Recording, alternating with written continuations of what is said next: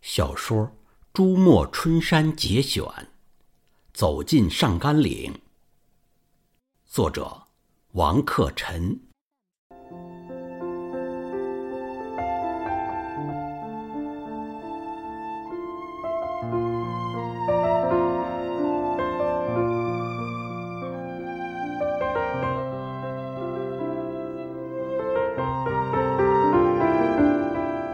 一九五三年的春天，高桂珍参加祖国慰问团，来到了抗美援朝的前线。一天，他们从大德山步行来到上甘岭，领队一面引导祖国慰问团的亲人们爬上甘岭，一面介绍说：“上甘岭长两千七百米，宽一千米。”二点七平方公里。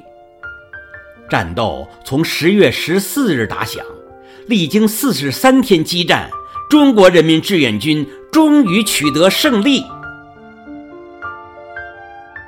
高桂珍跟随着慰问团，一面听一面走，他的眼睛不住地四下寻觅。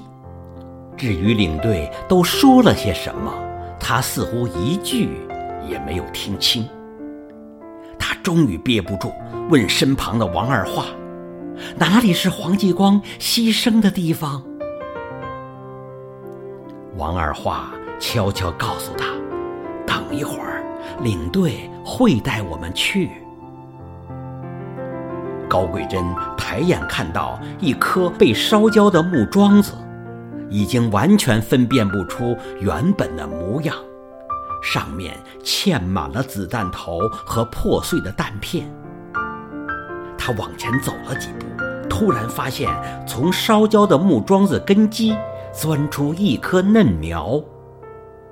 细细辨认，是一颗毛白杨的幼芽。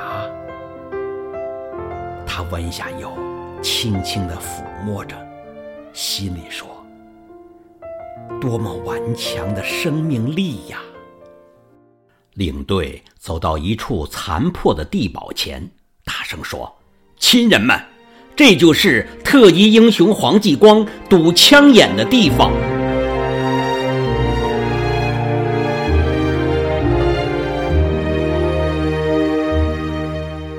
高桂珍听到后，立刻扑上去，摸摸这儿，看看那儿。他想摸到什么，又想看到什么？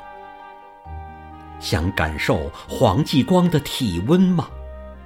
想寻觅英雄的血迹吗？啊！烈士的鲜血，隶属时时刻刻的星星点点，早已血沃江山，肥尽草。英雄的体温，历经日日夜夜的风风雨雨，早已寒凝大地，发春华。